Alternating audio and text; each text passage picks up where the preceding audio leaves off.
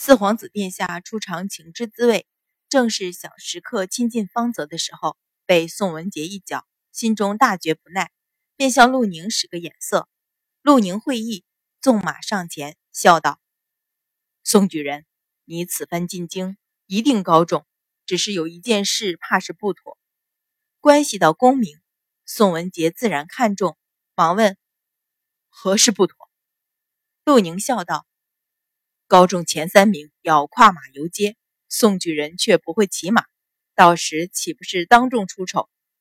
宋文杰一听，果然大急，说道：“那可如何是好？”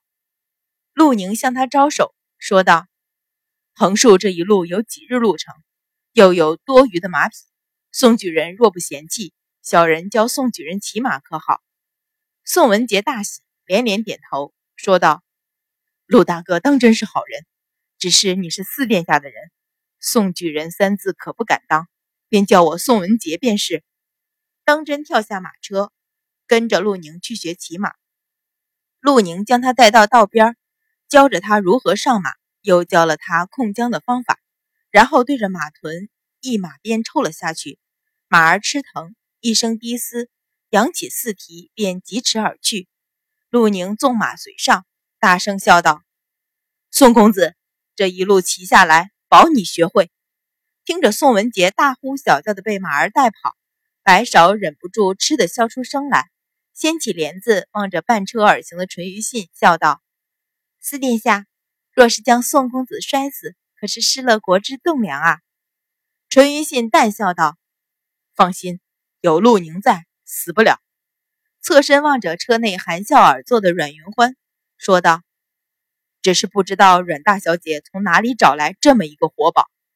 阮云欢听到“活宝”二字，又想起宋文杰的去世，倒也贴切，不由笑出声来说道：“四殿下，此人可是福星，四殿下该多多抬举一下才是。如果上一世淳于昌几次大难不死，真是因为有宋文杰在身边，那么这一世也能归入淳于信麾下。上一世的悲剧。”便不会重演吧？哪知道四殿下却会错了意，冷哼一声道：“他是福星，难不成本皇子便是灾星？活像个吃醋的小屁孩。”阮云欢不禁好笑，摇头道：“谁又说你是灾星了？四殿下就没有听说过福星宝将？四殿下堂堂皇子，自然该是将星。”心里却想。若是上一世的轨迹不变，您四皇子殿下可是帝星啊！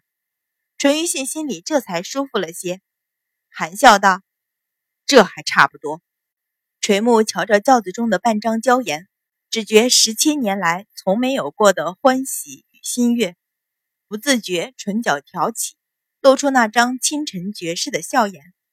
江州道不比丰城道的一路荒凉，一路之上，除了邺城之外。还有几座大的城镇，阮云欢一行穿州过府，一路向帝京而来。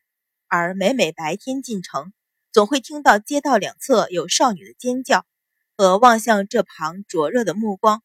初时阮云欢不知道原因，后来偶一回头，才看到淳于信那厮风姿翩然的骑在马上，扬着一脸欠扁的笑容，引得桃花朵朵盛开。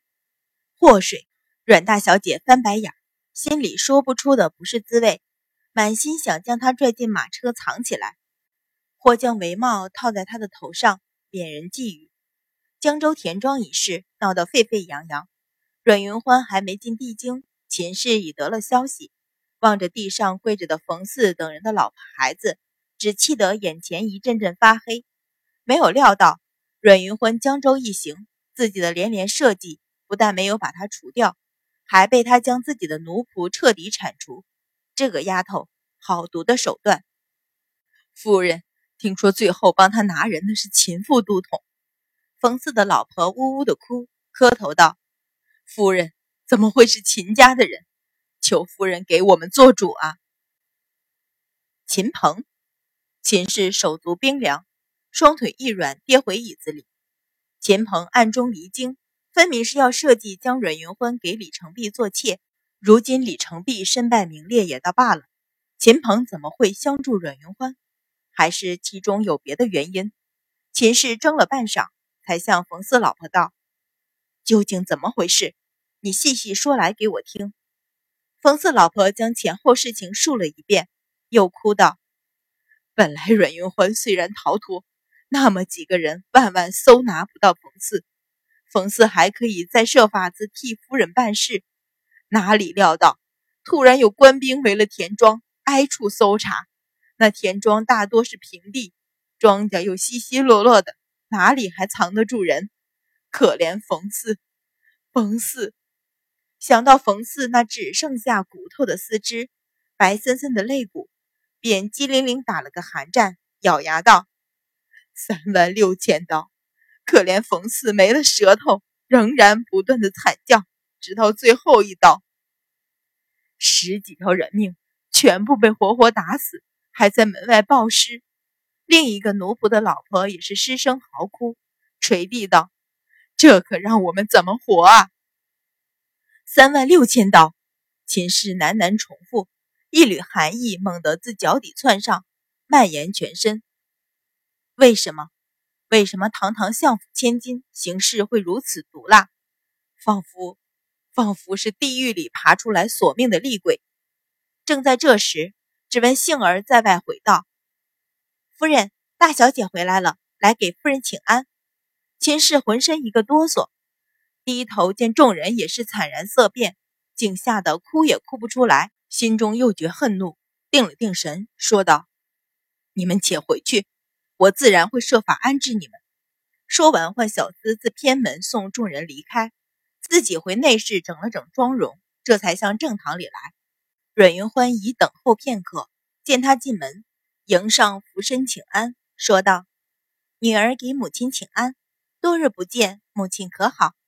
秦氏冷哼一声，说道：“好，自然好的很。”向他上下打量几眼，但见他上穿缎织掐花对襟外裳，下着古纹双叠云形千水裙，整个人虽不奢华靓丽，却素雅干净，越发显得一张芙蓉面如照水娇花。唇角挂着浅浅的笑意，温和淡然。谁又能想到，就是在数日前，就是这个如朝露一般的少女，只言片语，杀伐利断，竟生生夺去十几条人命。秦氏强压心中怒火，淡道：“大小姐一路辛苦。”阮云欢微笑道：“女儿一路有人服侍，又添了许多新鲜见闻，何辛苦之有？母亲劳心家事。”才是辛苦。秦氏哼的一声，心里盘算着秦鹏的事，随口问道：“哦，有什么新鲜见闻？”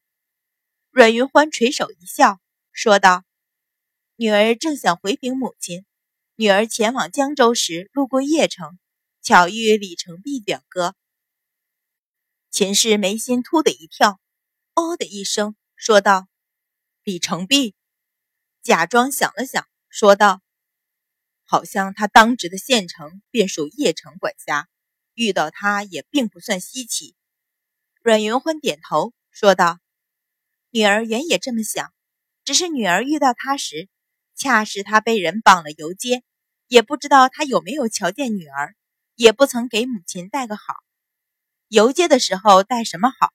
还怕建安侯秦家的脸丢的不够？”秦氏的脸黑了黑。早几日，秦氏就知道叶城的计谋失败，听他刻意提起，只觉得心底怒火蹭蹭的上窜，咬了咬牙，皱眉道：“好好的，怎么会被人拖着游街？什么游街？”阮一鸣进门，便听到最后一句：“女儿给爹爹请安。”阮云欢忙上前见礼，笑着上前扶着他坐下，说道：“几日不见，乔爹爹又精神了许多。”几日，阮一鸣横他一眼，说道：“你一走半个月，爹爹还以为你乐不思蜀，不回来了呢。”见丫鬟奉了茶，接过啜了一口，才又问道：“方才我进门，听你们说什么游街？何人游街？”秦氏皱眉道：“不过是云欢在路上瞧见，当了趣事来讲罢了。”说着向阮云欢一横，心里暗暗咬牙。这个丫头偏偏说这件事，是一定要秦家在阮一鸣面前丢脸吧？阮云欢却不想在这件事上纠缠，随口顺着道：“是啊，女儿从不曾见过，有趣的紧。”阮一鸣嗯的一声，倒也并不追问，向秦氏瞧了一眼，皱眉道：“江州怎么回事？我刚才一进门，怎么听说冯四家的带着一群妇人孩子来，哭哭啼啼的？”秦氏冷笑一声，说道：“那得问大小姐了。一到江州。”便将田庄里的十几个奴仆打死，弄得一群孤儿寡妇来向我哭诉。阮一鸣大吃一惊，失声道：“打死？这，这是……虽然死几个奴仆不是大事，但这是出自自己未出阁的女儿之手，便有些震惊。”阮云欢淡淡一笑，说道：“那干奴才以奴欺主，意图劫杀云欢，不打死。”难不成还留着他们害我不成？阮一鸣越听越惊，说道：“怎么？你说冯四要劫杀你？”阮云欢道：“不是要劫杀，是劫杀不成，反被女儿擒住。”阮一鸣一张脸顿时一沉，向秦氏望去一眼，冷声道：“这奴才当真是狗胆包天，也不知道仗了谁的势。”秦氏脸色一变，咬牙怒道。难不成相爷以为是妾身指使？为何便不问问大小姐做了何事，逼得冯四铤而走险？阮一鸣被他一嚷，心里又没了底，转头望向阮云欢。阮云欢淡道：“冯四不满女儿接管田庄，联络所有奴仆和佃户，将田地荒废，加上他本是母亲的奴仆，女儿不能重责，却也不敢用他。”便令所有奴仆自行返回地京听母亲调遣，哪知那冯四假意离开，却潜伏田庄之内，趁女儿视察田庄时劫杀女儿。若非赵成、周威拼死相护，女儿怕是再没命回来见爹爹母亲。后来他们敌不过女儿的护卫，才又中途逃走。是女儿寻人帮忙，将他们自田庄中搜出，对为首几人施了刑罚。阮一鸣皱眉说道：“果有此事。”听着是质疑阮云欢，目光却望向秦氏。秦氏冷道：“今年江州大旱，庄稼自然无法长成，怎么说是冯四命人荒废？”阮云欢道：“虽然江州大旱，大多良田颗粒无收，但云欢的田庄靠着梅江，庄中还有七户佃农保持庄稼完好。”其余的人若非故意荒废，又作如何解释？秦氏脸色乍青乍白，强道：“梅江虽近，但总需劳力挑水。那庄子占地千顷，如何挑得过来？”阮云欢唇噙冷笑，说道：“不能挑水护田，又要他们如何用？